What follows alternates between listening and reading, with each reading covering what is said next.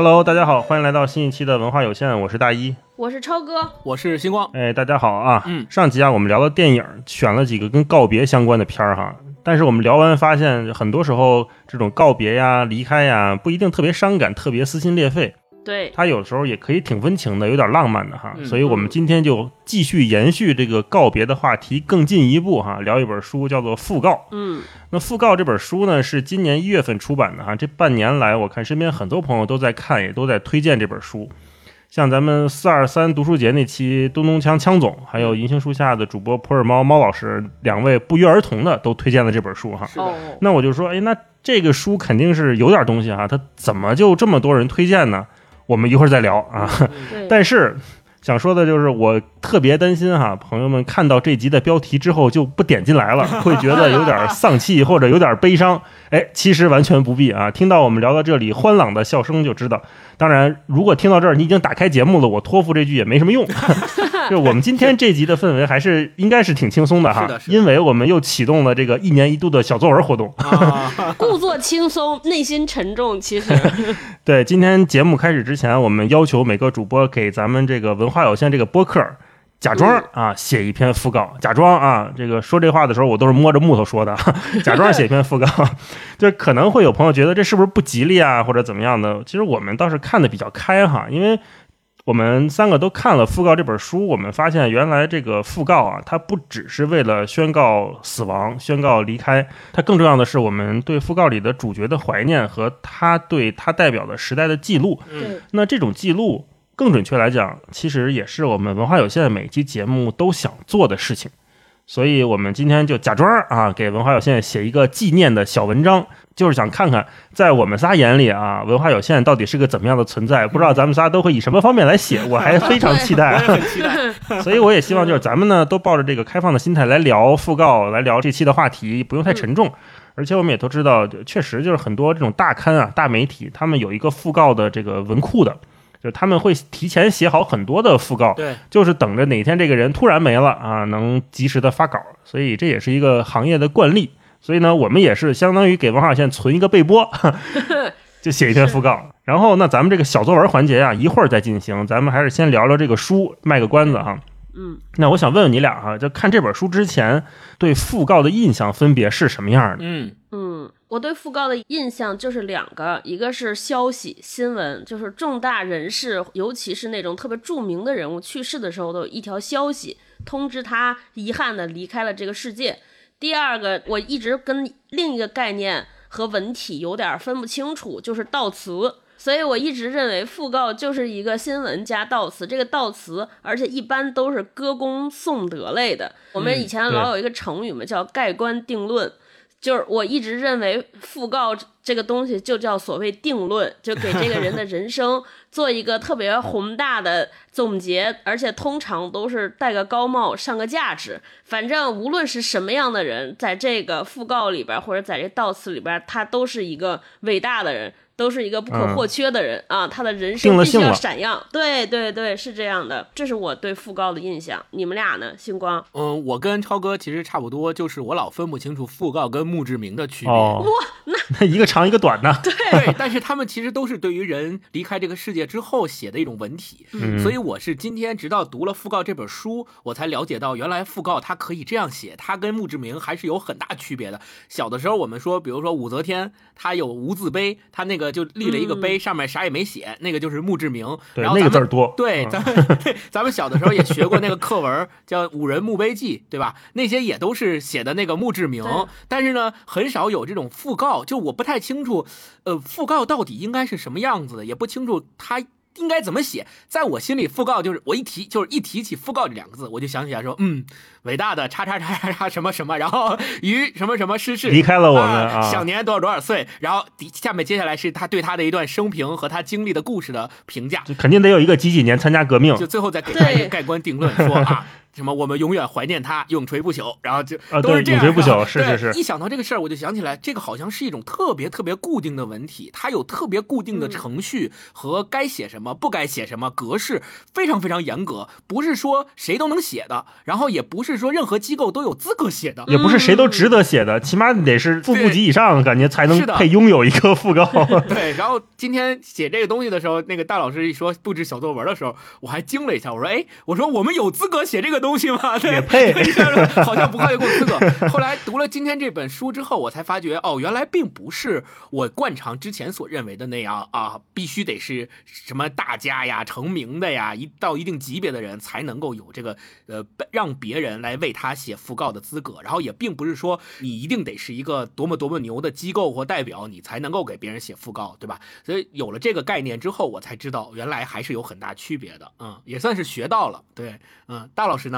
我最早对讣告有印象，就是感觉是在那个灰白的报纸上，总有那么一小块儿巴掌大的空间是留给讣告的。豆腐块对，豆腐块文章就叫豆腐块儿。呃，我记不得它具体写什么了，但是刚才你们二位说的所有的那个格式啊，所有那些用词啊，都是在我脑子里就琳琅满目般的存在。对，而且它给我的感觉就是非常的冷静、冷酷。它就像我们那个报纸的那个灰色的纸，再加上一个黑色的字，印出来的就是那个色彩的感觉非常的灰白。色彩，对吧？啊啊啊！它非常严肃，不可质疑，而且上面都是非常重的词，非常重要的人在上面占领了报纸的一席之地。那可能那会儿我们都看《北京晚报》，可能除了五色土这种副刊以外，就是会有一个小块儿，就是嗯某某去世离开了，可能。重要的人呢，就是在头版；如果是更重要的人，可能就是头版头条，那就不是讣告了，那就是那就举国哀悼了，那就是另外一回事儿了。是的，是的，嗯，对，也是今天看完这本书之后，我也才意识到说，哇，原来讣告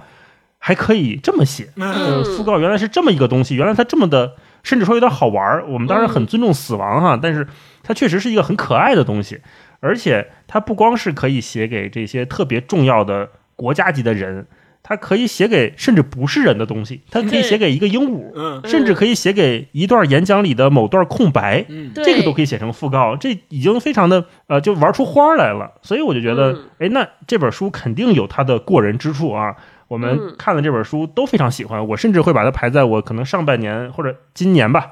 排在可能前三或者前五的书之一，嗯占领了一个席位。嗯，那接下来先请超哥再给我们再介绍介绍《讣告》这本书的来历，好不好？这本书其实是一个讣告册，它是《经济学人》杂志在应该是在二零零八年吧推出的一个合集，里边把自《经济学人》杂志有讣告这个专栏以来的所有的讣告里边挑出来两百篇，集结成册啊，所以我们能从这个书里边看到各式各样的人物，各式各样的讣告。我觉得这本书里边前言有一个序，我觉得写的特别好，就是他说我们为什么要看讣告。他说：“这是给大众提供一种看待时事问题和个人成就的非凡视角。”嗯嗯，我觉得就是为什么这么说呢？就是大家都知道，《经济学人》杂志在世界上的重量和地位，它应该是全球最有影响力的，以及影响读者最多的这么一个政治的杂志。有好多名人、领导人、国家领导人都给他写文章，甚至以能在《经济学人》上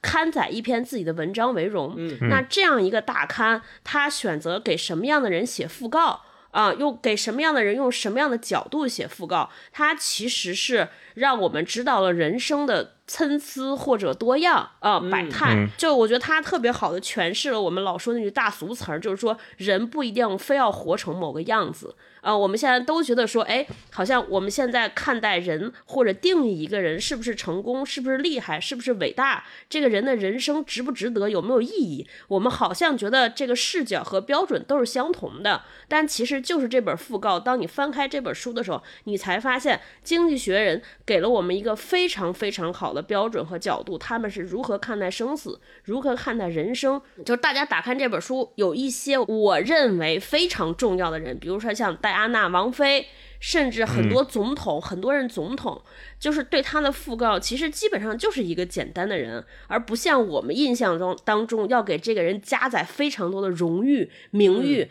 把他干过所有的大事儿都罗列，这个上面完全没有，而反倒是记载了这个人非非常多的温馨的、不为人知的，甚至一些。可以说是不堪的。视角啊，我觉得这确实是给了我们一个重新看待人生和重新审视人生的一个角度。你要说内容，其实没有什么可介绍的，它就是一篇篇讣告组成的，只是他选择了写谁，写他的什么事儿，用什么来编织他的一生，这个事情是特别值得我们去思考和探索的，在这本书中也是值得我们学习和玩味的。嗯，嗯，对这本书，因为是《经济学人》出的嘛，它来自于他的文章，所以在这本书里面，我们看到一个非常独特的排版方式，就是它依然是芬兰式的排版。对，这种芬兰式的排版，就还是模拟了杂志的阅读的感觉，而且它这个开本也不是我们熟悉的那种十六开、三十二开的那种书，而也是一个相对大一点的，有点像我们拿着一本杂志的感觉，就感觉像拿了一个杂志的合订本，嗯可以这么理解。啊，而且它也很用心啊，因为《经济学人》每一期讣告它的字数大概是固定的，就是一千六百字到两千字左右，对对，这么一个板块儿。那我们可以看到，就在每一篇里面，它就是两页，随便翻开两页，左边和右边就是一个人的讣告，然后再加上一个人这个人的照片，中间可能只有一次分段，就是分大段，就是有一个小标题，每一次都是这样的，每一次都这样的，嗯所以看下来之后，能感觉一个特别统一的。呃可以说是美学，也可以说是一个杂志的感觉，很很久违的阅读的体验吧。嗯但因为我们现在也不看杂志了嘛，很少去这么集中的去阅读某个杂志的某个专栏了。嗯我上次有印象还是当年南州出文集，什么南方南州的那个白色的那个合订本的时候，我还买过那个特稿，南州特稿嗯叫那会儿才有杂志的感觉。特稿核定本，对，是，对，所以这本书还是挺值得大家去看看纸质版的，因为也也没有电子版哈，读库出的没有电子版。嗯 那接下来让星光给我们介绍介绍《经济学人》吧，《经济学人》还有很多讣告，其实对很多大刊、杂志、报纸都有很大的意义。不光是《经济学人》，像《纽约时报》啊，很多大媒体他们都是有常年有讣告的这个专栏的。为什么会这样？嗯，而且还要补充一点，其实那个《经济学人》杂志一开始不是一开始创刊就有讣告，就我们在序言里看到，恰恰是他们从《纽约时报》找来了一个写副刊的人调到他们这儿之后，才提议说我们觉得应该有一个讣告专栏，才加起来。对，嗯嗯，所以可见这件事儿还挺重要的，对一些杂志来说。没错，星光。嗯，他们的编辑思路也是经过了一个转变。呃，最开始的时候，那个时任主编其实他自己也不确定推出这个讣告专栏到底行不行，因为本身讣告这件事儿，就像我们之前所描述的那样，想起来是一个跟死亡啊、跟坟墓有关的东西，你一个报纸弄一个讣告专栏，是不是有点不太合适？而且还是一个记载世界经济、商业这样专业性质非常强的报纸，去弄这样一个专栏，是不是不太合适？那个时候主编也拿不准。后来呢，他发现说别的报纸做了这个事儿之后，确实能够表达出一些别样的东西，所以他决定也要在自己的报纸里去尝试这个讣告专栏。那其实我们说回来，这个讣告啊，其实“讣”字儿跟“告”字儿它是两个字儿。哟讣的意思本身呢，就是说人死了以后报丧的凶讯叫讣。哦然后告呢，就是文书的意思，所以现在讣告这两个字结合在一起，就是人去世以后报丧的文书，就叫讣告。一开始刚念的这个字儿的时候，好像好多人都会念错，比如把它叫做布告啊或者什么，但实际上讣告的“讣”字是有它自己的原本的含义的。如果你从这儿能记住的话，大概率以后就不会再念错了、啊。嗯，也不一定。那接下来呢，我们可以说一下《经济学人》。《经济学人》呢，它是创刊于这个英国的一份英文的新闻周报，每周会发行一版，然后它会有八个版本，是面向全球发行的这样一份报纸。它直到现在，它也一直愿意自己称自己为报纸，虽然他现在其实是用杂志版式来做的，但是他还依然愿意称自己为报纸，因为就他习惯了，并且他也一直用报纸的这种传统的媒体的形态去要求他的编辑思路和他的编辑方式，所以他愿意自己一直称自己为报纸。然后另外呢，他现在是归这个经济学人集团所有，呃，他现在经济学人的主编的任命和解任都是由他这个集团下面设的一个理事会来负责。现在他整个的报社大约有一百名左右的这个雇员，然后三分之二是在英国的伦敦总部办公，剩下的是派驻到全球近二十个国家的编辑部，分散在全球二十多个国家的编辑部里面来办公的。哦对，所以它面向全球呢，也是呃会报道很多关关于世界各地的经济呀、商业的呀一些现象和专题的专业的探讨。另外呢，它本身的立场呢，大家都一直认为它是呃支持这个古典自由主义和经济自由主义的立场，支持自由贸易，支持全球化，支持人口自由流动，支持社会自由主义的。就它相对来说不是很保守。然后最后我们就要说到关于这本讣告啊，给《经济学人》讣告专栏写讣告的这两位。编辑或者叫这两个作者啊，有两个人。第一个作者叫基斯科尔克霍恩，他是第一个为这个讣告专栏写讣告这个这些文章的作者，是从一九九五年一直写到了二零零三年啊，他一直是主笔。后来在二零零三年的时候呢，他就把这件事情呢，把这个事业交给了他的继任者，就是叫安安罗。对安罗，他在为《经济学人》这个讣告专栏写这个呃讣告，而且他在序言里面也说到了，讣告专栏他们是不受到其他的一些力量和势力的左右的。作为讣告专栏的主笔和编辑，他们可以根据自己的想法自由的去写作他们想写作的讣告，写谁写成什什么样子，写哪些内容都是由他们自己来决定的。我觉得这一点是非常非常难得的，也是特别特别稀缺的，在现在这个社会里边非常稀缺的一种东西。这个是所有编辑部的编辑和主编都梦寐以求的。要求 对，就是写什么都行，写什么随便，不接受修改，不能撤稿，对吧？也不接受不能改稿，是的，所以他们管这个东西叫光荣的自由嘛，就编辑能够说一不二，这个很重要。嗯，在这里我可以给大家分享一下，写在序言里边就是这个讣告关于他们公布的遴选这些入选《经济学人》讣告的人的标准，他们是这么说的：他说，我们自从讣告版开设以来，候选人的标准一直未变。他们的生活必须过得有趣、发人深省。至于是否符合通常意义上的美好，倒没有太大关系。我们并不一味的颂扬、赞美死者、坏人、无德之人、轻浮之人的讣告，有时反而能成为佳话。还有一个就是，他们做这件事儿，他们觉得意义是什么？说几乎每一个人的生命里都值得有倾听的故事。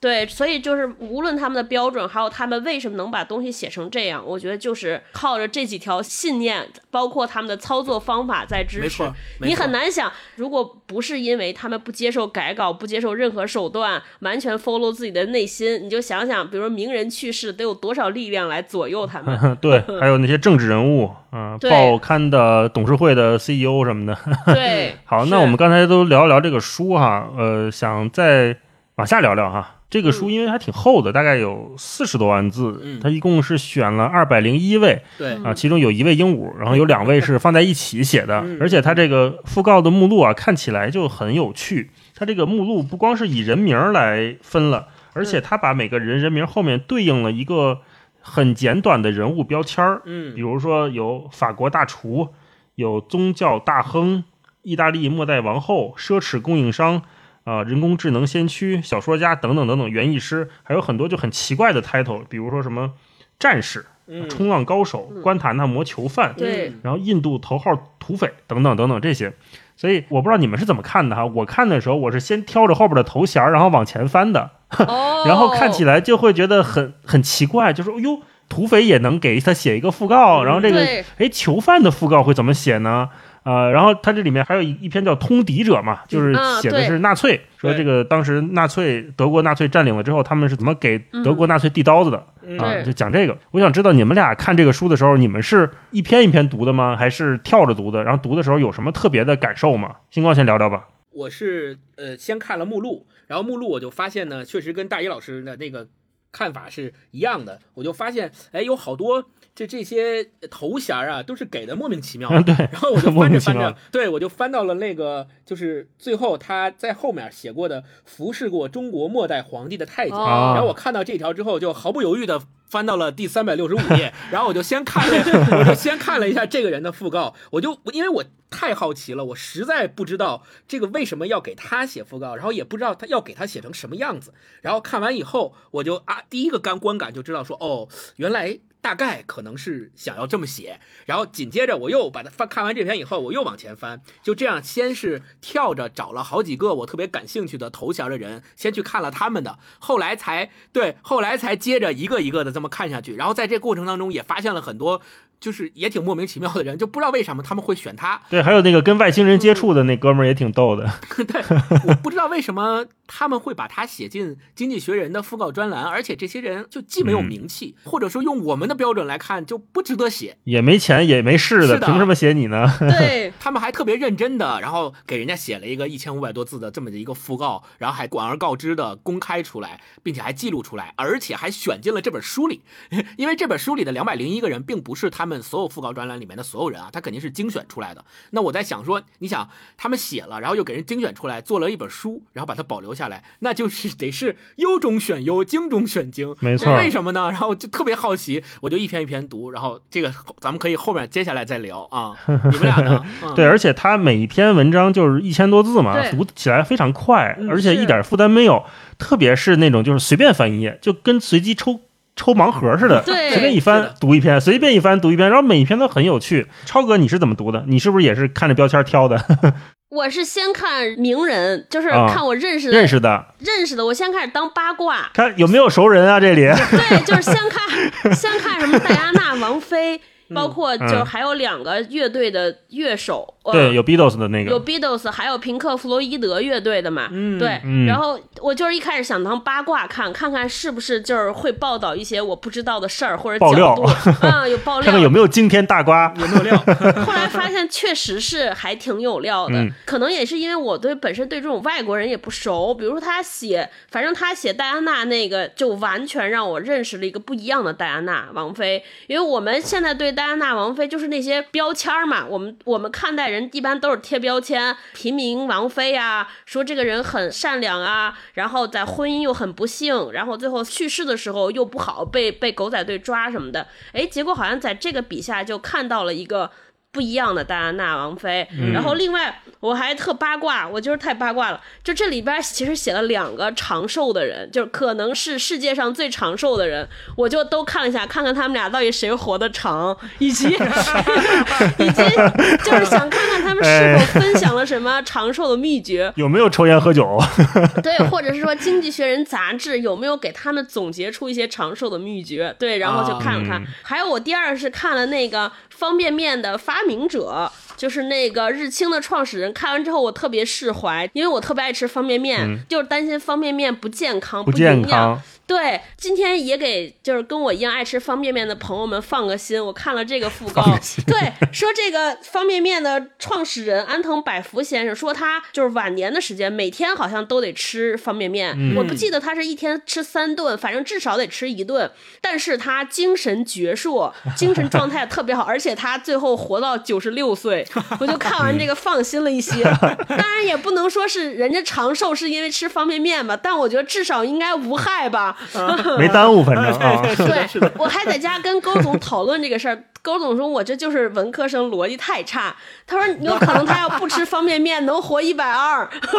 嗯，对对，能没准能活一百五呢。对，这个倒是听起来好像也没毛病。而且我还看了什么，就是大老师说那个抬头，我也看了。我觉得他起的名字特别酷，就是我还看了一什么来着，后边叫“挥霍无度的人”，我就想看看他这是怎么挥霍的。对，还有什么美国减肥行业先驱。就是想知道我是怎么兴起减肥的，美国人怎么减肥的。反正我觉得他们选这些人确实很有代表性，就基本上一个人代表了一个时代或者一个现象，至少能发人深省，让人思考一些什么事儿，而不是看过笑过就完了啊对。一边看、一边佩服说，哇，太厉害了，不愧是百年大刊，真的是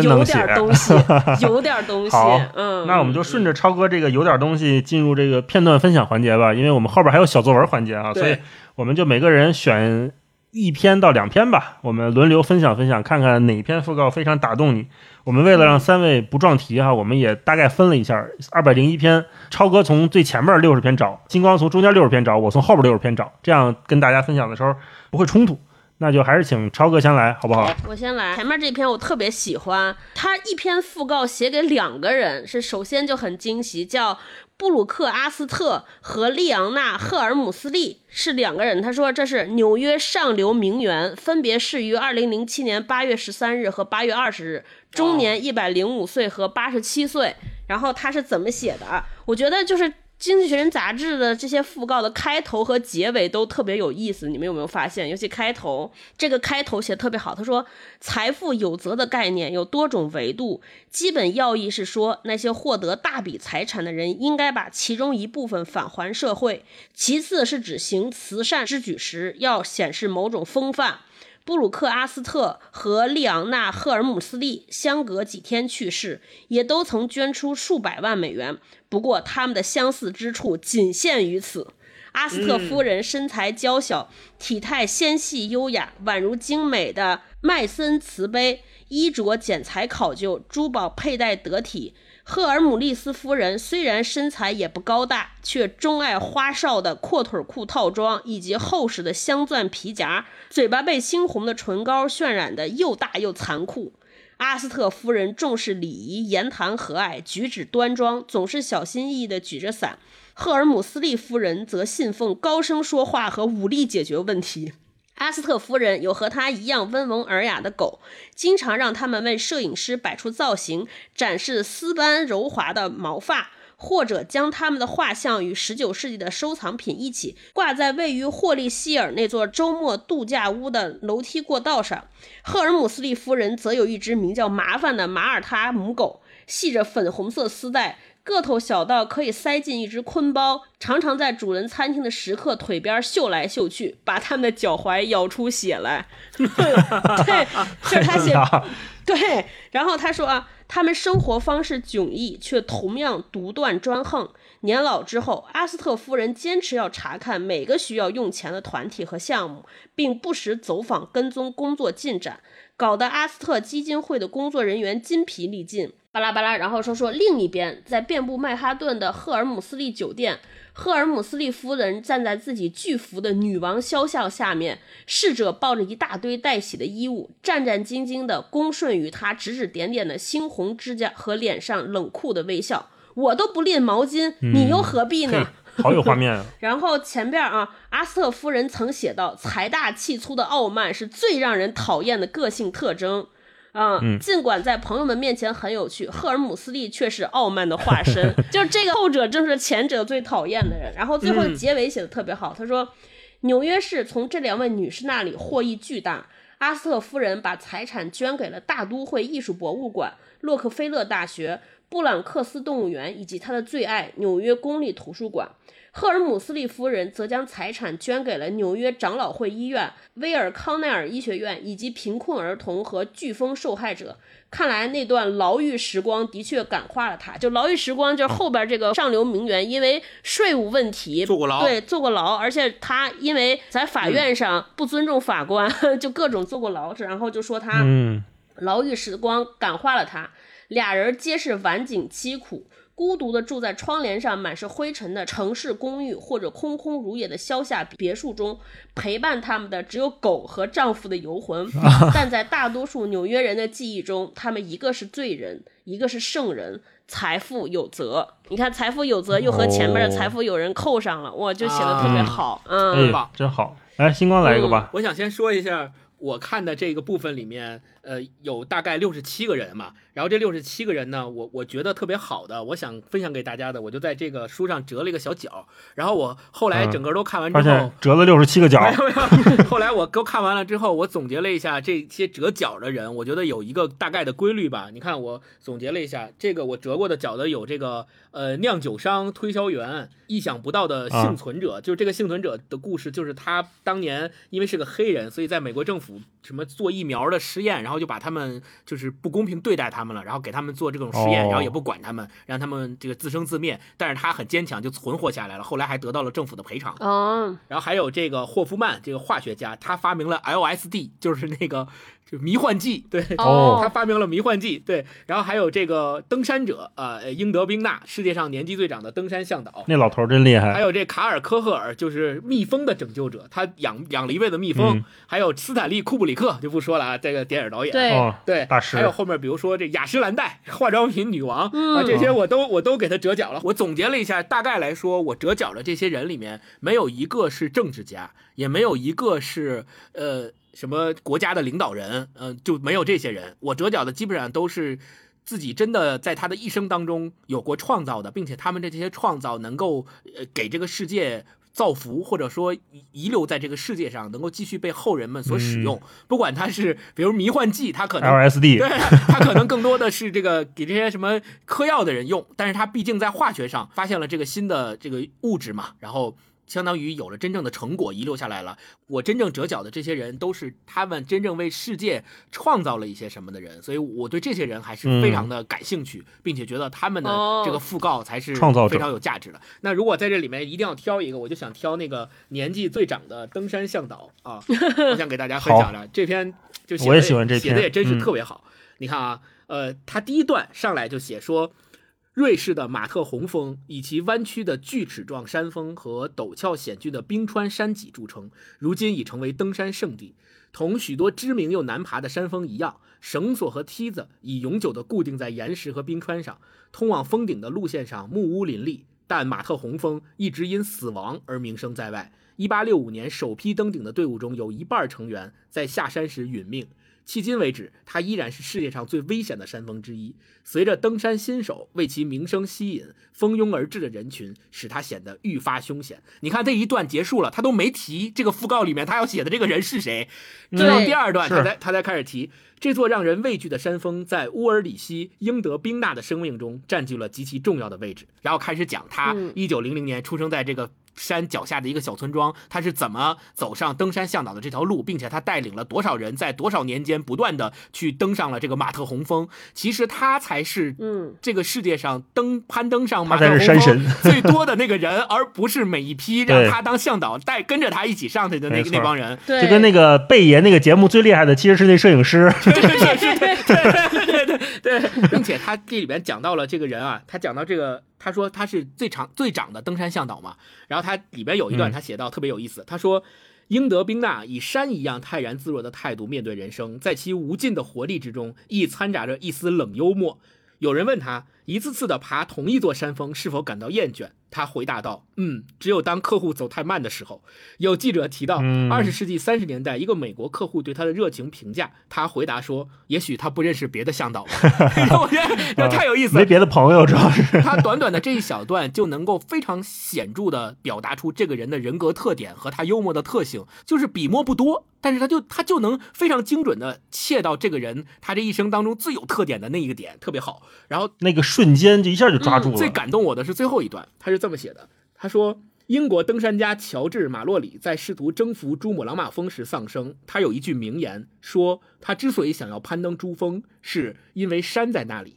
马洛里清晰而具体地呈现了一个登山者的浪漫幻想：远离故乡和壁炉，在冰雪覆盖的山巅追逐梦想。乌尔里希·英德宾纳却与他们有天壤之别。他登山不是因为山在那里，而是因为他在那里。他在自己的床上哦安然辞世。虽然算不上是第一个登上马特洪峰的人，但他似乎是攀登马特洪峰的人里最出色的。哇，就这一段，嗯就读到这儿的时候，我太太感动了。哇，他就是他引用了马洛里的那句话嘛，就说为什么你要登山？因为山在那里。我们都觉得哇这个人好厉害，他能说出这样的话，都太有雄心壮志了。但紧接着他就说，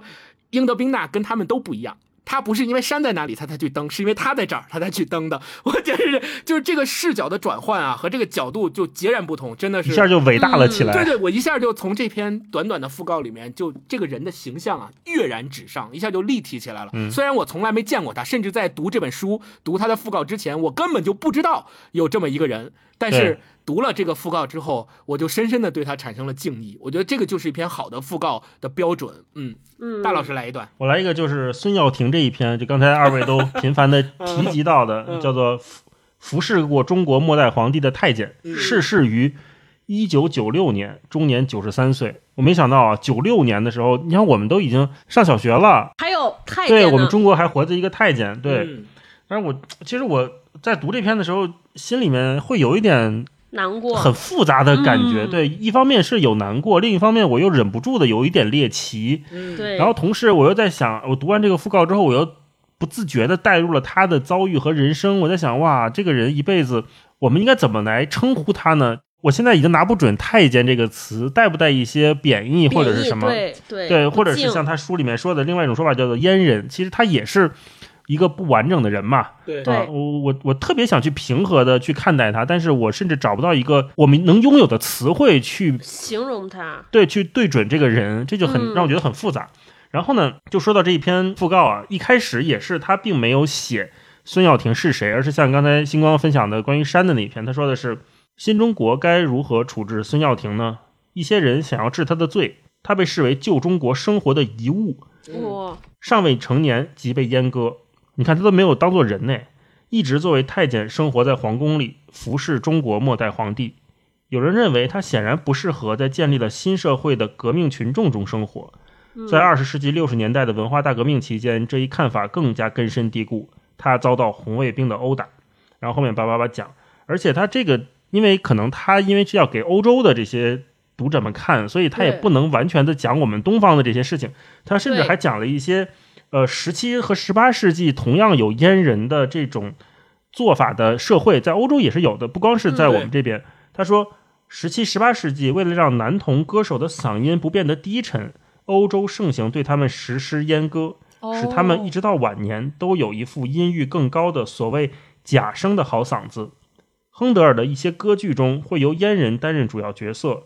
迟至一九二二年，还有阉人歌手在西斯汀教堂演唱。著名的烟龄卡洛罗布斯基优美的嗓音让西班牙国王菲利普五世陶醉，还向他请教过国家大事。嗯有这么一段，我看完之后说哇，原来这个世界上还有这样的事情，这也是我读这本书频频会想到的，说哇，这世界上还有这样的人，还有这样的事情。嗯然后接下来就他就讲到孙耀庭，他是怎么从小到大，然后进宫这这一套，我们可能因为看很多古装剧，我们也都略有了解，并没有稀奇。我觉得他写的最好的是接下来这一段啊，他是说我们都知道，一九一二年的时候，这个革命了嘛，呃，建立了中华民国，那。如何处理这些晚清的皇宫贵族？我们曾经都看过很多说打倒他们了之类的，或者把他们分田地了，或者有的说解放他们了。但是这些太监或者这些阉人，他们怎么处理了呢？我们好像忽略了他们。那些宫女去哪儿了呢？他们肯定不会被当做非常重要的人物去对待，对但同时他们又要遭到这个时代的鄙夷的眼光。嗯这块他是这么写，他说。不过孙耀庭没有发财，就是说很多太监其实进宫之后，因为跟家里还有关系，跟朝廷有关系，都会发财。这个我们也看过很多嘛，就是李莲英那种情况。说不过孙耀庭没有发财，他进宫服侍皇帝几个月后，清王朝即被推翻。一九一二年建立了中华民国，末代皇帝溥仪被允许继续住在宫中，孙耀庭似乎成了他的一个密友，嗯，至少他们会在宫中的庭院里打网球以打发日子。宫外，中华民国四分五裂，革命领袖孙中山丧失了对政权的控制，军阀割据，内战频仍。就讲这一块儿，这块儿我觉得哇，这个画面太有意思了。你想，外面是那么兵荒马乱的一个世界，然后仅是一墙之隔，在紫禁城里，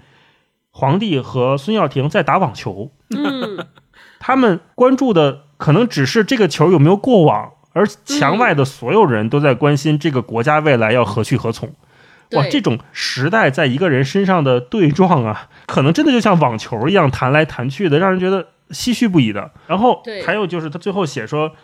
呃，因为很多太监要把他们的生殖器其实是在皇宫里面切下去要留下来的，对对对对，他要留着晚年要跟他葬在一起，这样他才说能在转世的时候还能继续做人。可是孙耀庭非常可悲的就是，他说，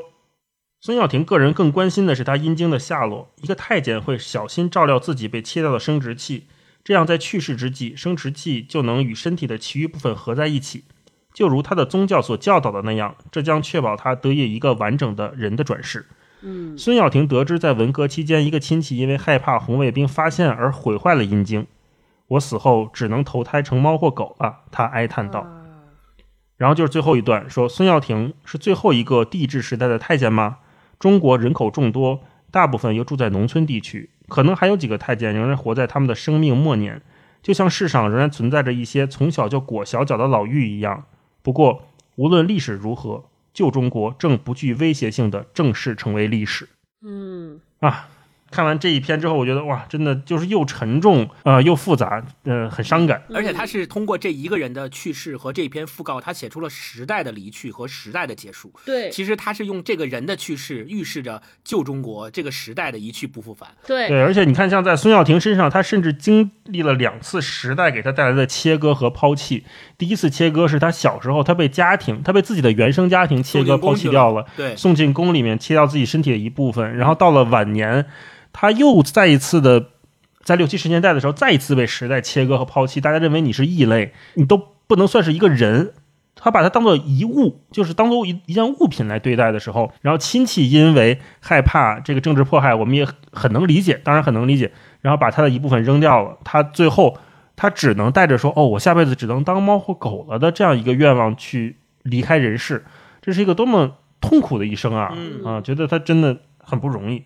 好吧，那我们再来一轮，简短来一轮吧。超哥，嗯，我就分享一个写戴安娜的吧。这个大家戴安娜大家都熟悉，所以可以感知一下，近距离的感知一下他们经济学人的就是功力，怎么塑造一个人。这一小章节的标题叫“新娘出场”。他说，虽然从事的是照顾小孩这样不起眼的工作，但戴安娜·弗朗西斯·斯宾塞生来是个淑女，她父亲是一位伯爵，母亲是男爵的女儿。几百年来，斯宾塞家族与王室一直很亲近，担任各种名字古怪的职务。比如，戴安娜的一位祖母曾经是寝室女官。当查尔斯王子寻找适合成为王后的新娘时，戴安娜是他优先考虑的对象。就像罗马女神一样，她显然是个处女。王子的女友中，这种品质实在罕见。她非常漂亮，而且在后来为她拍摄的许多照片中可以看到，当她展现出同情心和亲和力时尤为美丽。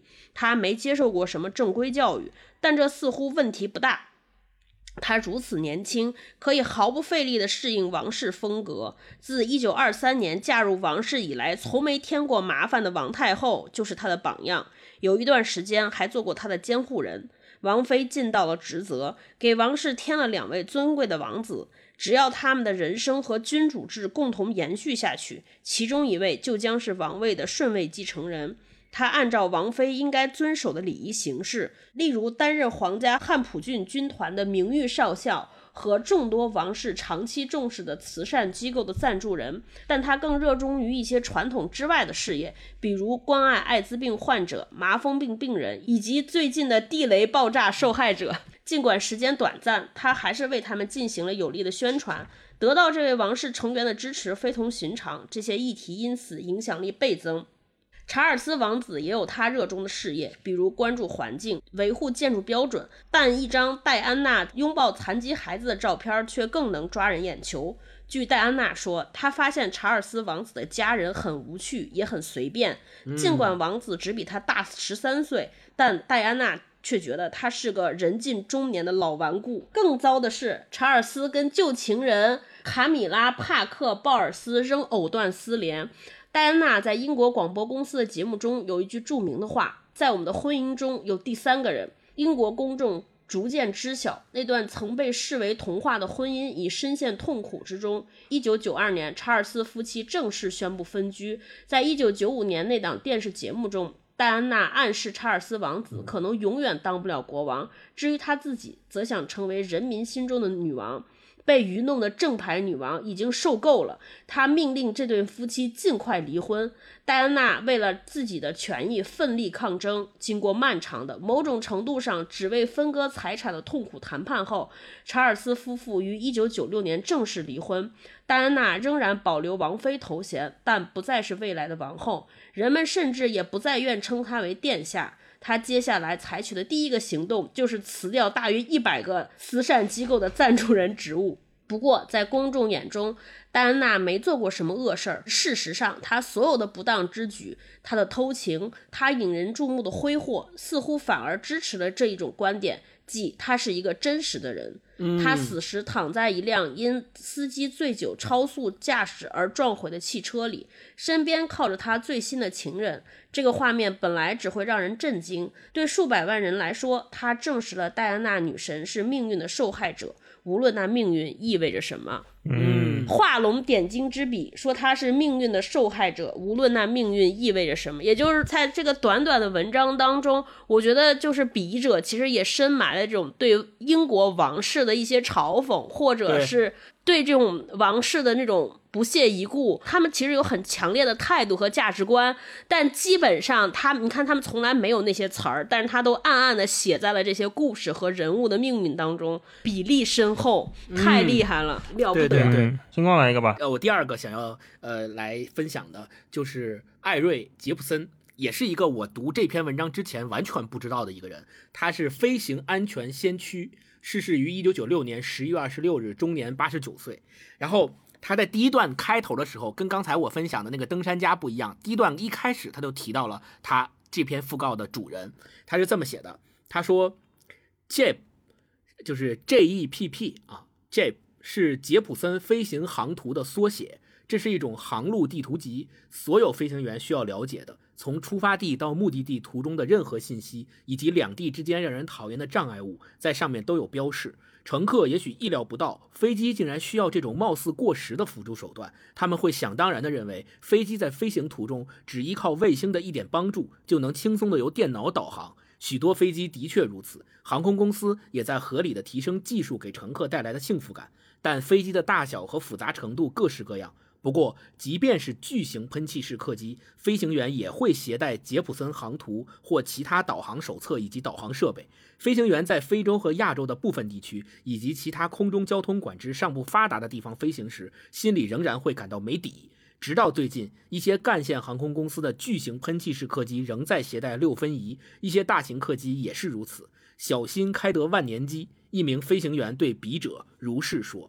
然后他就开始讲艾瑞·杰普森从一九二七年开始，他是怎么样走上他这飞行员的道路，并且后来是怎么样创业，怎么样他开始绘制这个飞行地图，所谓的这个导航地图是怎么样绘制出来的？他是在什么样的一种契机和机会之下，觉得这个地图是非常有必要的？然后他自己开始飞他所有的航线，并且用人工记录的方式。当时他飞的那个飞机呀、都是没有。就是直接露头的，就是直接风吹在脸上的那种飞机。然后它直接是在飞行的过程当中盯着地面，然后把这个地形上面的这些障碍物啊，还有飞行过程当中的山脉啊、河流啊、什么铁路啊，对，然后所有的都用笔记录下来。就是这儿有铁路，这儿有河流，这儿有山，然后开始画，就通过这种方式事无巨细的把这个在地图上标示出来，然后把它变成了所谓的叫现在杰普森飞行航图。对，后来哦还因此成立了一家公司，跟他的妻子一起把这家公司做大做强。然后最后啊，这是最后写的，就是他在自家地下室创立了杰普森公司，飞行间隙与妻子一起兼职经营，生意越做越大。二战期间，盟国空军使用了他的手册，对欧洲敌占区进行侦察飞行的飞行员发现，杰普森关于沿着铁路线和河流飞行的提示特别管用。然后，一九六一年，他卖掉了自己的公司。杰普森·桑德森如今是一家拥有逾千雇员的世界级公司，以多种方式出售飞行信息，产品多到会让先驱者们吃惊。然后最后他写道：“公司宣布，飞行计划四是最先进的客户服务方案，旨在制定世界任何两点之间最省油、最省时或是最经济的飞行计划。但导航手册仍然是公司最著名的产品。”然后他说，艾瑞·杰普森支持一切能让飞行更安全的东西，但他从来没有忘记当初绘制美国地形图的那些日子。对、哦、这个讣告，我看完之后，你知道我做的第一件事是什么呢？我用手机把前面那第那一段拍下来，发给了我的飞行员的哥们儿。我问他的一个问题就是。哦这个东西你们现在还在用吗？哦我我就要向他证实一下，这个副高到底写的是不是真的？说现在在科技这么发达的情况下，有这么多卫星啊、这个导航系统，是不是还要带这个导航手册在飞机上去开？他给我的回复就是在用。而且他对这个公司，就是 Jeep 和这个导航手册以及这个人他所创立的公司非常熟悉。他说这个公司的产品嗯一直是他们不管是培训、上学，还是后来开飞机在航路上面，一直是要用用到的这样一个非常重要的工具。这是多么大的一件功绩啊！他留下的这些东西嗯太有价值了，太伟大了嗯嗯，嗯，对，大一老师，嗯，好，那我分享一个短的哈，就是最后分享一个关塔那摩囚犯的讣告。嗯这个呢，可能是为数不多的，他这里面没有囚犯本人的照片，嗯，这可能是因为涉及到是不是政治还是什么原因吧。就嗯而且这个囚犯他去世的时候只有二十一岁，他是自杀身亡的，自杀去世的，所以可能监狱也没没办法给他留下照片，可能也是政治不允许怎么样。这里面我看到的是一种特别强烈的矛盾感，这种矛盾感来自于我们各执一词，然后每个人都有自己的立场和相对的真相。他是这么讲的哈，罗生门，对，扎赫拉尼与其他大约五百个被美国关押在古巴关塔那摩湾的囚犯没多大区别。他穿着宽松的橙色囚服和人字拖鞋，整天或坐或躺在铁丝网囚室里，用一只水桶里的水浴洗，用另一只水桶上厕所。每天五次，当召唤祈祷的声音通过扩音器系统传遍整个关塔那摩监狱时，有时交叠或杂着英文。他会在水泥地上铺上一条毛巾，开始祷告。至少确定卖家的方向并不太难。太阳透过铁丝网亮晃晃地照进来，烘烤着瓦楞铁皮屋顶。每次他带着脚镣离开囚笼，被押去审讯或送往医院时，由于高温湿热，汗水会很快浸湿他的衣衫。嗯嗯在家书中，扎赫拉尼告诉父亲，他表现良好，还记住了整本《古兰经》。不过，关塔那摩监狱的看守则表示，他惹是生非，脾气暴躁，总是做出出格的事。其他一些囚犯感到沮丧，而他却感到愤怒。他没有律师，也拒绝请律师。需要对监狱条件和法律义务表达意见时，他会自己提出来。不论无辜与否，扎赫拉尼很年轻，十七岁就来到关塔那摩监狱。他出生在沙特阿拉伯，十六岁前往阿富汗。家人说他在为慈善机构工作。美国人则指控他为塔利班走私军火。二零零二年在巴基斯坦被捕后，他曾经卷入一场监狱暴动，期间一名美国中情局特工遇害。作为一个危险分子，他被送往关塔那摩监狱。嗯和几乎所有被拘留者一样，他没有受到过任何指控，因此不能证明是有罪的囚犯。但是也不是战俘。他参加的阿富汗战争不是国与国的冲突，而是美国无规则反恐战争的组成部分。二零零一年九幺幺恐怖袭击发生后，美国一直发誓要将残暴又神秘莫测的伊斯兰圣战分子绳之以法。扎赫拉尼本人从未当过兵，穿过军装，戴过肩章或公开携带过武器，因此在美国人眼里，非法敌方战斗人员这一标签似乎适合他。同样，无论是日内瓦公约还是美国通常用的法律程序规则，都不适用于他。他因此被无限的、没有罪名的关在那里，因为显然一旦释放，他会杀害更多美国人。呃，前面这一段，你看，就是这里面啊、我们以前看很多政治，看很多什么总统讲话，某个军队进入了哪里的时候，是那种很抽象的感觉。但是真的进入到一个监狱里面，你看到这个囚犯的时候，呃，你会看到说，哦，原来他给他父亲写的信的时候会说，我已经记下了整本《古兰经》，这个是真相吗？我们不知道啊。那他真的杀害过美国人吗？好像我们也不知道啊对，然后他真的是战俘吗？他好像又不是。奇怪的是，他竟然在一个监狱里面变成了一个无法被定义的人，他的身份非常的模糊啊。那最后可能他只能通过叫做非法敌方战斗人员这一标签，似乎适合他，只能是似乎适合他。嗯嗯，但他却被关到监狱里了。对对他被关到监狱里，而且他们还有信仰，他们认为如果是有三个囚犯在监狱里面自杀的话，他们抗议行动就成功了，他们其他人就会被释放。他们一直有这么一个奇怪的念头，所以扎赫拉尼最后选择了自杀。嗯，十七岁的时候就被关在了关塔那摩监狱，一直关了四年。你说十七岁啊，十七岁是一个高中生啊，他知道什么呢？嗯我们很难对等在现在的我们现在生活的这个世界这个环境上，说十七岁的一个少年，他竟然被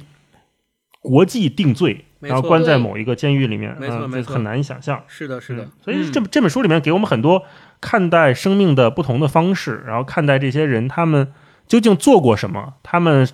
面对他们的离开，其他人又能做些什么的时候，就感情真的是非常的复杂。嗯嗯好，吧，那我们这个片段分享就先聊到这里，接下来就进入了本集的最期待环节，我的妈呀！话锋一转，咱们不隔一下吗？就是人家写完这些好的，直接念咱们三个的，会不会对比过明显？我的妈呀！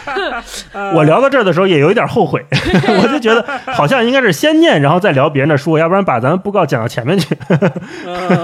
行，我觉得大家也不用就是把我们这个跟这么厉害的大师们做对比啊，我们这个就是一个练笔。继续的狗尾续貂环节，尝试一下，对，呃，大一老师先来呗，嗯，开始了啊。嗯，好，开始。当他们三个关上麦克风，像往常一样结束录音时，并不知道刚刚的一小时已经是文化有限的最后一期节目。文化有限的戛然而止，未经宣布，没有回应，但合情合理。那个时代很多东西都会无故消失。超哥、大一、星光都生长于上世纪八十到九十年代的中国，那是一个全民拥有希望的时代。尽管依然有类似价格双轨制之类的政策争议，有迅速分化的贫富差距，但他们的父辈们依然有勇气离开体制，寻找另外一种来自市场经济的财富机会。于是，在城市里产生了新的家庭模式，双职工和独生子女是接近三十年的主旋律。父母们面对体制和精神世界同时的开放，纷纷主动或被动地离开家，更少地参与家庭活动。许多家庭抚养孩子的前提变成了要先赚更多钱。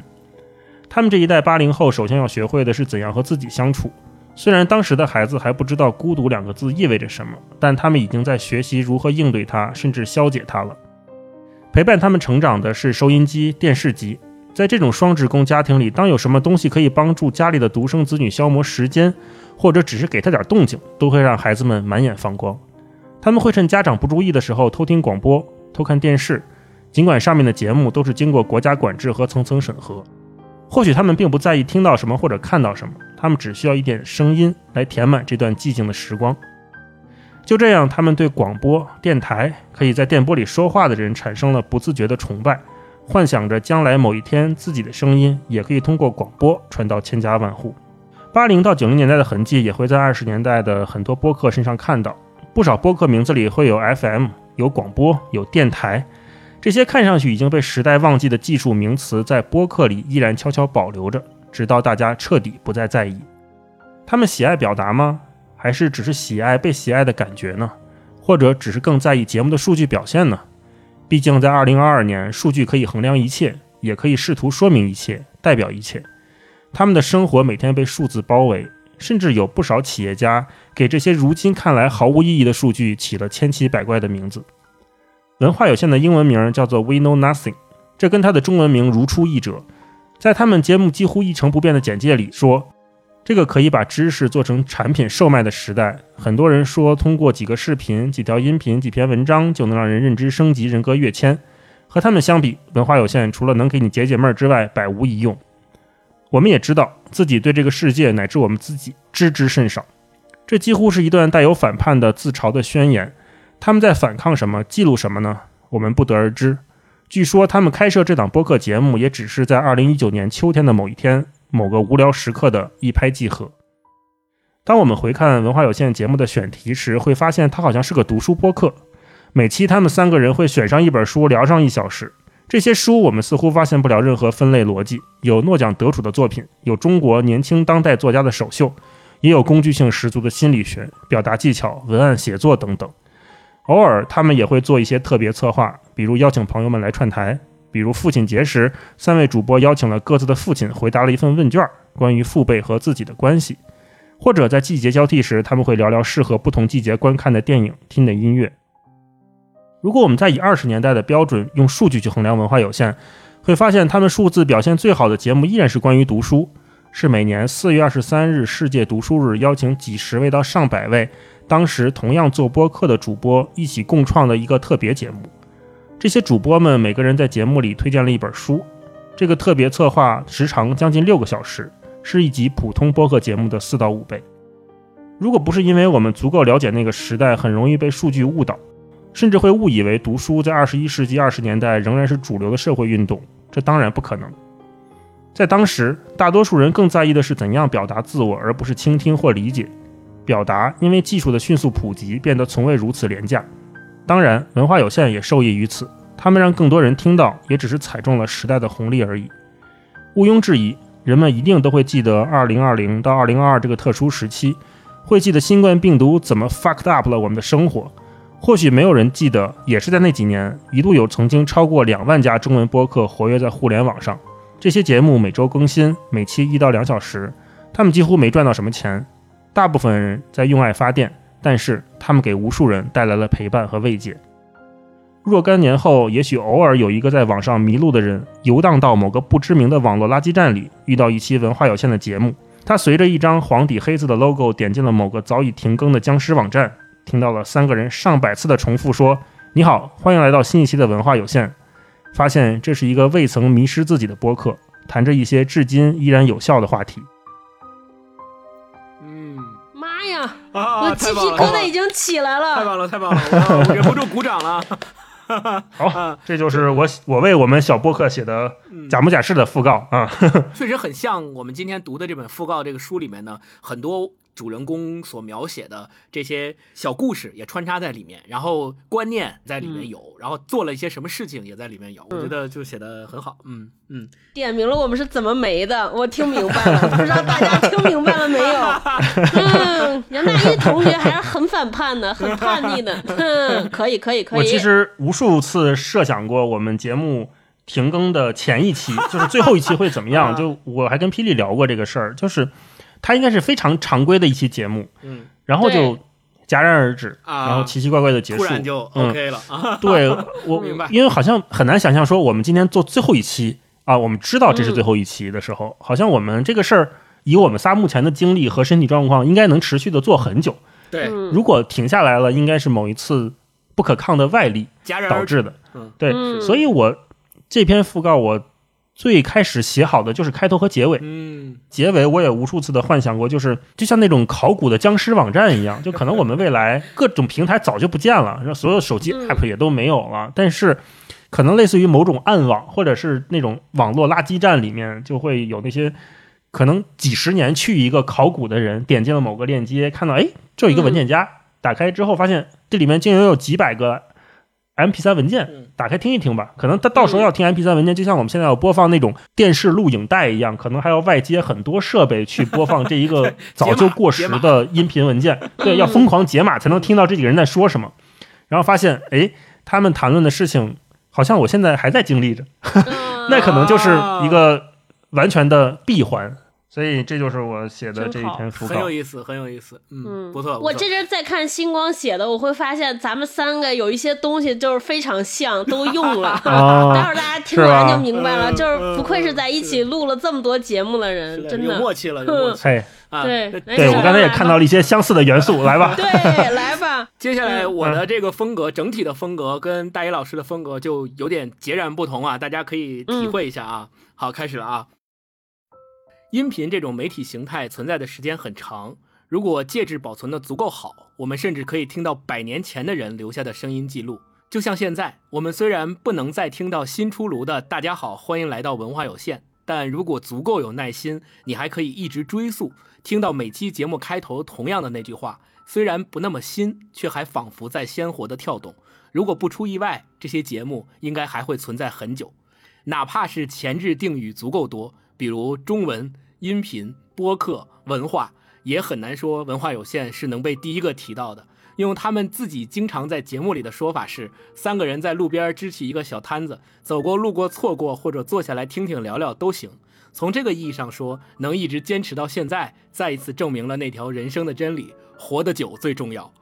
文化有限起始于二零一九年，所谓中国播客元年的浪潮中，但事实上既不是元年，也不是浪潮。现在回头再看，可能只是在被视频媒介充分裹挟的环境下，短小但不一定精悍的内容逐渐占据高地。而新的交互形态，比如我们现在每天都离不开的 VR、AR 尚未成熟，更远谈不上普及。（括弧要知道，那会儿人们还在争论自动驾驶到底该怎么监管。那些更传统的形态，比如图文，被打得毫无还手之力。拔剑四顾心茫然，摸到手边还有个音频。廉颇老矣能否一战虽然未可知，但起码尚能犯否？于是死马当成活马医，有了这一波浪潮。机缘巧合之下，文化有限的三位主播拉了一个群（括弧维基百科链接、手机微信群聊），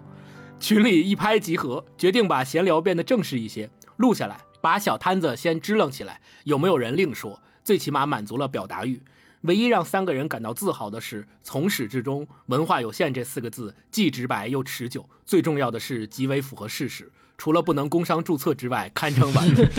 在文化有限有限的生命历程中，确实谈论了不少作品。有听众说，文化有限引领了我在阅读的道路上越走越宽广深入，并且整个过程还很快乐。对于这类称赞，文化有限自己大概会觉得有些过誉。因为作品永远在前，文化有限永远在后，是人类文明史上的那些如星辰般闪耀的好作品引领着它，文化有限不过是后生晚辈。节目中所谈论的，莫说可能错漏百出，就算有一些奇怪的洞察或观点，也只是对那些作品的拙劣模仿。如果说文化有限确实成就了一些什么，那么可能是在推动他成长的过程中，三位主播被迫阅读和欣赏了那么多作品，从中发现了人类至高至美、至真至纯的伟大创造，然后用声音的方式记录下来，叠加上时间，成为了一份史料。它让我们知道，原来以前的人们竟然可以如此简单，只要阅读一本书或是看一部电影，就可以达到一种精神状态，和现在插管直接刺激大脑皮层，或是嗑猛药之后。一样强烈和刺激，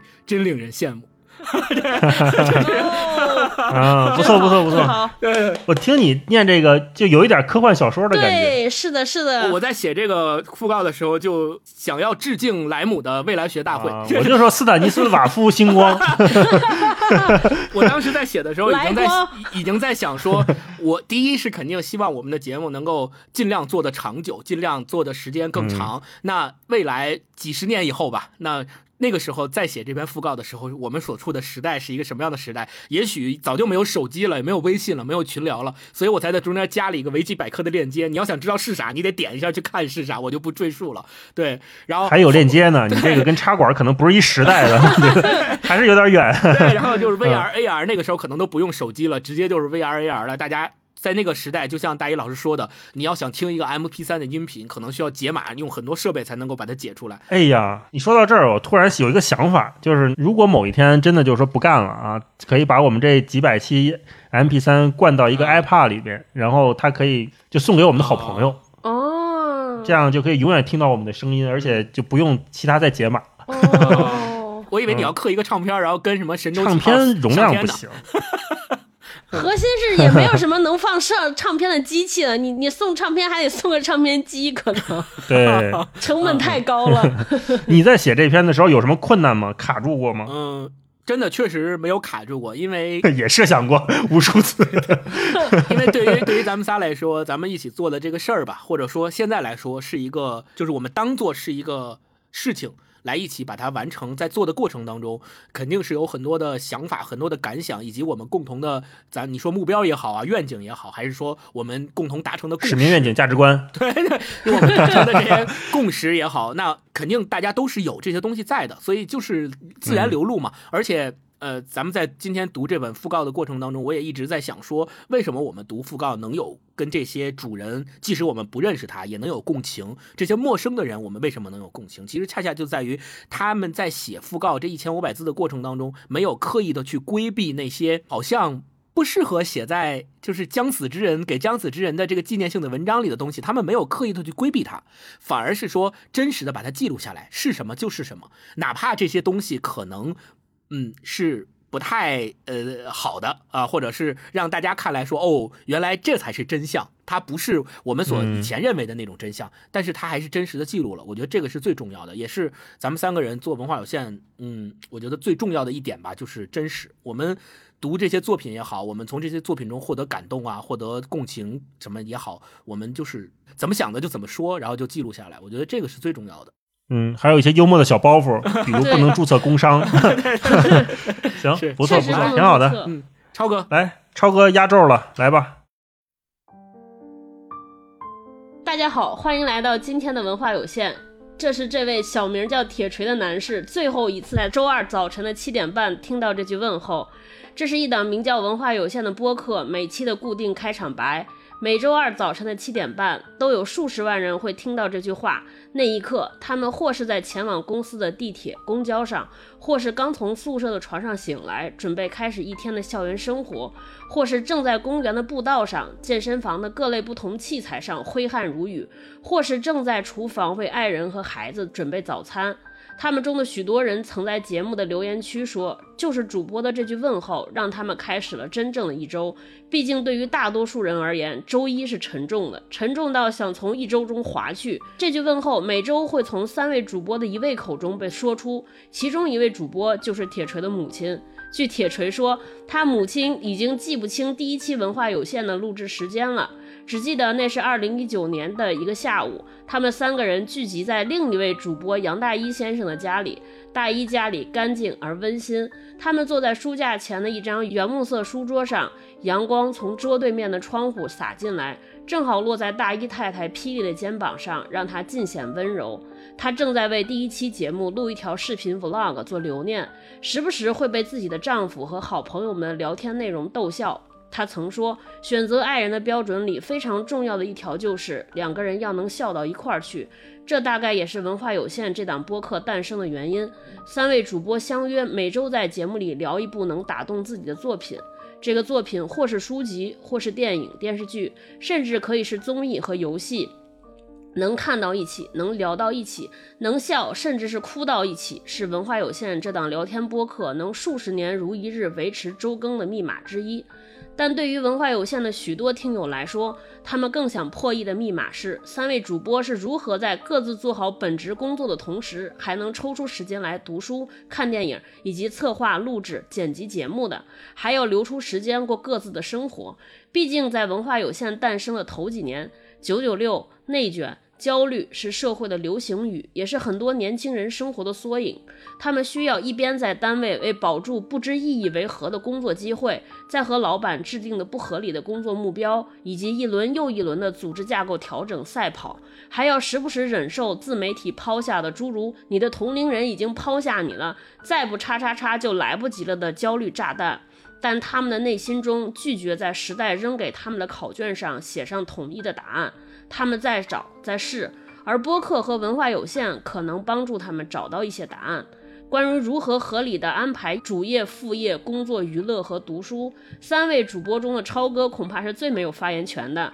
他常常在节目录制的几个小时前才仓促看完书，而且时常在自己的社交媒体上放肆地晒自己的拖延和临时抱佛脚行为。对他的行为，有人会认为他不认真，有反感的人会觉得这是另一种炫耀，炫耀他读得匆忙，却在节目里看不出痕迹。对此，他说。读书、欣赏好的作品，无疑是从嘈杂的时代中获取宁静、获取精神滋养的最便宜的方式。但在这个娱乐手段如此丰沛，拿起手机打开各种软件即可获得瞬间愉悦的时代，对于很多人而言，读书是需要克服重重困难的，是反人性的，是痛苦的。他希望当大家看到一个读书节目的主播都读得这么困难时，能减少一些朋友我许久没有读书的焦虑。毕竟人生是需要快乐的，而不仅仅是为了让自己变得更好。星光可能是三位主播里最需要合理安排主业副业的。他在中国最炙手可热的几家互联网公司工作，工作难度和强度极大，几乎是要牺牲很多的娱乐和睡眠时间来读书和做节目。但他几乎从来不让听友在节目中听到他的疲惫和仓促。他在节目中的表达从来都是那么的连贯完整。这可能得益于他在大学时候做过辩论队的辩手和他天生的表达天赋。在三位主播里，大一似乎是最不担心时间和精力分配的。做播客也是他工作的主业，他是播客圈非常多内容节目的幕后制作人，因此他也是文化有限这档播客的精神领导。铁锤的母亲经常叫他大 EO，他常说没有大 EO 就没有文化有限的成功。在铁锤的记忆里，大一叔叔本人和文化有限的节目调性一样，平静温暖，但充满秩序。他心有猛虎，他对自己和对文化有限的内容都有很高的标准，又能细嗅蔷薇。他完美平衡工作和生活，也细心照顾搭档们的参差的性格和能力。他的偶像是梁文道先生，希望做一个敏锐但谦逊。睿智又有情趣的表达者，希望文化有限在实现他愿望的路上起到了积极的作用。铁锤说，据他妈妈讲，大一曾给文化有限想过一个墓志铭，对得起这个时代的表达者。在铁锤心里，文化有限像是一杯茶，它没有咖啡那么直接的功能效用，但它也能轻微的提神解乏。它味道淡雅，但余味悠长，层次多，口感不惊艳，但让人觉得舒服、熨帖。像他们那个时代的人最敬仰的歌手周杰伦的一句歌词写的那样：“爷爷泡的茶有一种味道叫做家。”大家好，欢迎来到今天的文化有限，希望大家以后仍会来家坐坐。哦，太棒了！掌鼓掌哭了没有？星光擦眼睛哭了。太棒了，太棒了，就是非常感动啊！好感动我觉得就是咱们三个人分别写的这三篇讣告，真的是风格风格还是有一点点差别的。我觉得大老师、嗯大老师写的就是特别有时间的重量和我们真的站在过往，呃，站在那个时间点回望文化有限，他到底成就了什么，或者说他到底给这个世界留下了什么？他是否留下了对咱们三个人想做这件事情的时候想要留下的那个。使命、愿景、价值观，对，然后那对，然后超还是这仨词儿好用啊。超哥，超哥写的这个就是更加的细腻，并且他特别的深入生活、真实。你看他回忆的咱们第一期，而且感觉是《经济学人》采访了一期铁锤，对对对 对，是的，就他回忆了第一期我们录文化有限的那个时候的场景，那个是在家里面光啊，是那个光，然后我们三个人坐在一起，然后聊这个，是从那一个时刻开始的这个旅程，然后紧接着后面的所有旅程里面，我们。一起经历了什么？我们一起遭遇了什么？以及我们三个人在这个过程当中的配合，我们三个人在这个过程当中到底输出了什么？呃，各自在各自投入了什么？我觉得都事无巨细的把它记了下来。那我更关注的可能就是在未来的那个时间点，我们究竟能够通过文化有限，到底说我们留给大家的是一个什么样的感觉，或者说，呃，未来的人们在看我们的节目，如果他真的还能看到的话，那他希我们希望留给他的是一个什么感觉？对我觉得，哎，真的是三个人写的都不一样，真的非常感动。而且超哥写这一篇就是开头和结尾是一个闭环，都是用，而且对，就是咱们三个都用了这句话。对，不约而同想到了，到文化有哦限。对对对，太棒了。嗯对，超哥，你是怎么想用这句话的？就是拍脑子一下就是这句，对吗？对，是，就是我写这个特别也不坎坷，就是我因为我特拖延，所以我就坚持到最后一刻才写。我是下午五点才开始写的，嗯，我以为会很慢，但后来我发现写的时候特别顺利，就是各种画面，好像都很顺，是。对对对，就是各种画面，就是在脑中翻飞而来。我也是很顺，嗯，而且跟你们说一个事儿，我之前写这个事儿，大老师布置这作业的时候，其实嗯就是大老师还说嘛，怕我们不乐意，就是我当时说。肯定得写，为什么？因为我其实根本不想自己写，我就想好找一枪手替我写。就之前我在咱们节目里边夸过一个文案大鳄，然后对我说，哎，可以让他替我写一个，对吧？然后我就去各种求爷爷告奶奶，就是又 又卖惨又舔着脸皮去找人写，人根本没搭我茬儿，你知道吗？啊，关键是不了解。我觉得就是从那一刻，我也理性的界定了我和大鳄之间的关系，回归理性，我让我理性的认知了我和他的友谊，哼 对，然后我就自己写，后来。结果我发现我上手之后，这大概是我写的最顺利的词文案，然后我就是脑海里各种翻飞，然后我可能跟你们设想的节目完结的原因哎不一样哎，我发现啊，你说说。我想的就是因为咱们三个老了说不动了，不是瞎哦了就是哑了，就是就是那种看不了了，受不了了。对，因为我自己觉得说，就做节目这个事儿，好像我们可能也不太在意，到后来做下去，可能你也不太在意是不是还有人看、有人听了。对，嗯就可能这个事，我不知道你们俩，反正现在录文化有限已经成为了就刻在我生命中的一个程序，脑海里边都有生物钟了，都到礼拜三不看书，都觉得哎不对了，这里边还有啥没干呢？啊，对，是的，是的。是的，是的。文化有限的，录制让我重新定义了礼拜日，因为我们老在礼拜日上午录节目，嗯，还挺温暖的。嗯，哎，星光，我刚才那个问题忘了问你了，你想过文化有限结束的原因吗？我还真的没有在这篇文章里面那么明确的写文化有限到底是因为什么结束的，但是我确实自己在私下里无数次的畅想过，到底因为什么原因结束。畅想过，那是挺美好啊。就是 就是想象过，早就不想干了。就是想象过因为什么原因结束，我没有想过特别就是像大一老师说的，比如说我们为了表达，然后被突然戛然而止的那个状态。呃，因为我觉得即使是那样，我们可能也会以另外一种方式另起炉灶，或者是怎么样啊？就只要咱们三个嗯人还、还有这份心气儿，我觉得可能不是文化有限，也可能是别的啊。但是我我我更偏向于超哥说的，可能就是最到最后我们因为呃活得太久了，然后文化有限也活得太久老了说我们老不动了啊，说不动了。嗯对，我觉得更可能是因为这个。那叫文化老有限了哎，这个 这个好，这个好 这个好啊。啊！太好了哎，行那我还有一个问题，就是你们想过，就是这个时间点是在什么吗？就比如说我们现在看，呃，刚才我们说那那些讣告，比如说写写二十年前、十年前、五年前的一次去世，他写了一篇讣告。那像星光写这个，明显是离现在怎么着得有个五十年到一百年吧，我要插管儿也也得是不是得有个挺远，小一百年？起码五十年以上吧。然后超哥写这个明显是铁锤还是正当年的时候，所以大概也就是30三三四十年左右。金光，你想的那个时间点是什么？五五十年起吧，因为现在咱们大概三十多岁嘛，五十年起八十嘛。如果咱们那也跟超哥那个差不多，就是说不动了，八十多岁那你。还对我们的健康挺抱有挺乐观呢。科技是发展的嘛，对吧？科技发展到一定程度，没准二十年以后我们都可以活到一百二十岁，也有可能。我之前还设计了一个想法，那阵不是我交稿之前，我说我再想一想，我又改了一个结尾。我当时想的结尾是啥，但是我觉得太不吉利，这个我也得摸着木头说。我就想说，这个节目啊，不用咱们三个都说不成，只要大老师就是有点 稍微有一点闪失，这节目就没有了。我跟星光两个人哦再也不可能读完书了，你知道吗？也，没有督促的人了是吗？对，就是带头大哥就不能带头大哥能离开。太棒了太头大哥，我想的可能比你们俩还再远一点儿。看我我刚才写的是就是二呃上个世纪八九十年代和二十一世纪二十年代，我想用这种年代去告诉大家我们是在什么年代生长的，然后是什么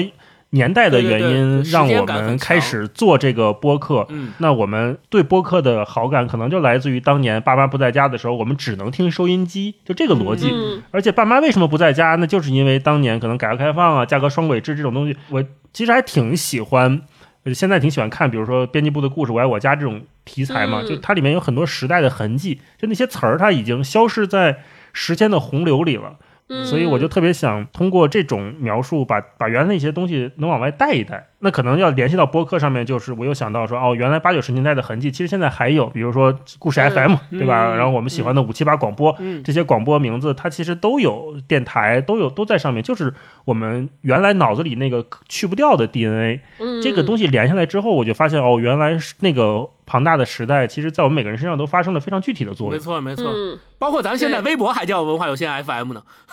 啊。对，那改不了了嘛。啊，超哥，你想说什么？对，我就说咱们三三个的写的这三个讣告就是三三类片子。大老师的那个就是纪录片，就是标题我都想好，叫《记录文化有限和它背后的播客时代》，就是 对对对，哦是的这么大的。是的，是的，是的，是的，就是我我反正从他讣告里边就确实读出了非常深刻的他对于这个时代的观察总结，包括就是他自己的一些思考。然后星光那个就是科幻片嘛，然后就是 而且还是个穿越片，就是第一开始第一个镜头应该就是在垃圾堆里边有有个小男孩走走走找出来一东西，对，哎一摁回到了，嗯然后打开就是穿越了。我这个就是人物故事片，就是那种、哦就是有点像上海爱情神话那种有有点像一个特写，先是就是拍一个特写，一个在写什么东西，一看然后拉远了是看铁锤在写他妈妈的一个是一个故事。我那个有点像海盗电台，就其实跟播客没什么事儿，但就是写咱们三个是怎么怎么弄这摊事儿的，就写的是人。这三个讣告念的时候的 BGM 有了，三种不同的风格。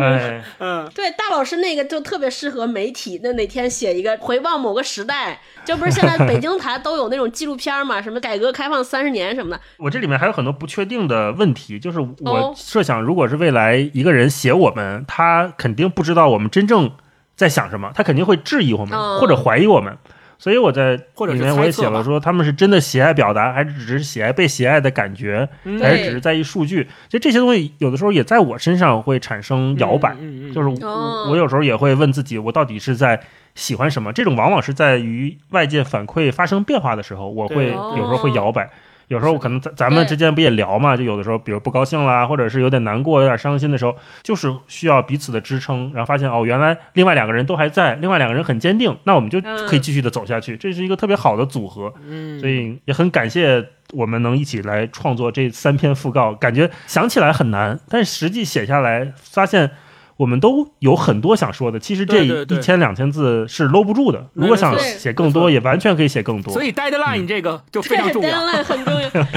我是想说，我通过写这个讣告，就是从感知上就是知道了《经济学人》写的这个讣告到底有多厉害。嗯，就你想，我们在写讣告的过程中，估计你们俩也是，我们其实是在做减法，就因为你有好多片段和好多角度详我看写。选什么，对，对，你。想，还是咱们给一个才成立了几年的博客，而且这么简单，是我们做，嗯对我们做的事儿又简单，对吧？是而且我们熟悉啊，对，你就想《经济学人》他写的这些人，这大多数人就八九十、百十多岁，对吧？经历了好多代，然后他们身上的标签印记又那么多，他们是如何把这些标签当中筛选拿掉？我我当时写的时候，就是一边写一边一边叹气，说哇，哎，真的是。都是写 写字的人，人家怎么这么厉害呢？嗯对，专业的嘛，所以人家是。嗯。然后我记得那个大一老师的这个这期节目的提纲里面就有两个问题嘛，就是他第一个嗯。写说我们为什么会跟这个书里面提到的那些完全陌生的人共情，第二个问题是对。他们是如何在这个讣告里面做到一视同仁的，背后是有什么写作特点嘛？我给这两个问题写的答案就是，我说通过读这本书里面的讣告，我们发现了一个问题，就是他告诉了我们，呃，刚刚逝去离开这个世世界的这个人，他是独一无二的，但是这个人和我们每个人一样，他都不能避免生命终局的来临。他们用他们的一生给出了不同的答案，但是却回答了我们面临的相同问题。嗯，对，这个这个是我觉得我们能跟他们共情的原因，我们都在回答那个相同的问题，只是每一个人的答案在结局来临的时候都不一样啊，这是一点。另外就是怎么能够做到一视同仁呢？就我觉得他们的写作特点就是：第一，愿意承认不完美；第二，接受脆弱。接纳错误，并且给予的是理解之同情。然后他们在平铺直叙的过程当中，不排斥对这个人的褒贬和个人的判断。比如说他在写那个名媛的时候，他们其实很明显就是夹杂了。个人的判断和一些褒贬在里面的，但是这个褒贬就是不明显而已，但是还是有褒贬。但是这个褒贬和个人判断之上，他们同时也接受所有人的公平检阅。这篇讣告写出来之后，就呈现在所有人面前，你可以对我的这篇讣告和这篇讣告的主人再次去对他进行检阅，再次去公平的嗯评价他们。我觉得这一点是非常重要的。其实也就像我们三个人前面写的这个小作文，给文化有限写的讣告一样，只是我们三个人通过不同的角度和不同的视角，我们自己不同的理解，去写出了三篇不一样的讣告。那呈现在大家面前，大家听到我们三个人不同的讣告之后，你心里的文化有限是什么样子的？或者说，我们三个人的这个讣告是不是能够公正、公平的？呃，我们说评价你心目中的文化有限，给你带来的感受也好，给你带来的这些成就，或者说给你留下的这些价值也好，它能不能呃来概括？我觉得这个就是每一个人和每一个人都会有自己不同的答案和理解。嗯，那说到这儿，也就是顺着星光这个吧，也欢迎大家留言跟我们说一说，听完这期节目的感受，或者说你觉得我们三个写这个讣告像不像你想象的文化有限的讣告的样子啊？如果愿意在评论区给我们写一写，我们也很欢迎啊，我们不觉得晦气，大家就可以一起来创作一个小作文，然后我们也会在评论区选出五位朋友，哎，随便聊聊吧，不命题哈，随便聊聊，呃，选出五位朋友送出由读库出品的讣告的纸质书一本啊，希望大家都能阅读愉快，然后我们都能乐观积极的看待生命的每一段旅程，好吧？那我们今天的节目就到这里，下周见，祝大家这周愉快。好好，下周再见，拜拜拜